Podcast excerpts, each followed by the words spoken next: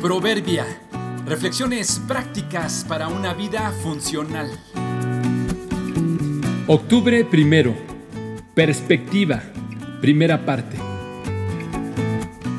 Una perspectiva amplia de lo que sucede ayuda a un juicio justo.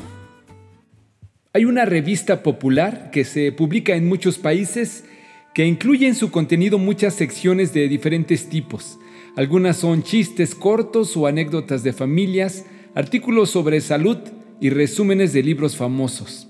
En la última sección de cada ejemplar incluyen algunas imágenes que en realidad son acercamientos a algunas fotos de diversas cosas.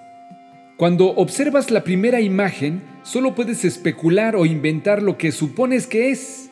Me gusta ver fotos como estas porque muy difícilmente puedo saber con exactitud de qué se trata. En ocasiones he estado cerca de acertar o he imaginado más o menos cuál es la verdadera imagen. La revista incluye al reverso de la página o unas cuantas páginas adelante de donde está la imagen en acercamiento, otra foto, pero ya no de cerca sino ampliada mostrando la realidad. Es impresionante lo que se descubre al ver todo el panorama y la desilusión que te llevas cuando lo que tú suponías estuvo quizá cerca o de plano ni idea tenías de la parte que viste de la imagen completa. La mayoría de las veces al ver toda la imagen, admito que tengo que decir, yo pensé que era cualquier cosa menos la realidad, porque lo que te muestran en primer plano sí es una parte de la imagen, pero es solo una parte de la imagen con la que solo puedes especular. Habrá que voltear la página para interpretar el todo de una forma real. La perspectiva que tenemos de las cosas, los asuntos y los comportamientos que tenemos hacia ciertas circunstancias y personas, tendemos a juzgarlo en base a la perspectiva limitada de una sola parte. Concluimos por lo que es obvio y conocido por lo que interpreto.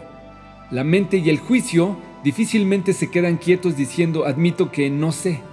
Casi siempre divagarán haciendo sus conclusiones.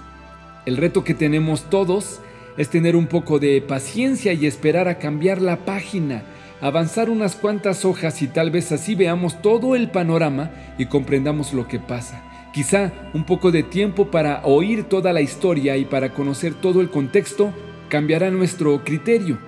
Viendo la foto completa, oyendo toda la historia, podemos ser más comprensibles. El primero en presentar su caso parece inocente hasta que llega la otra parte y lo refuta.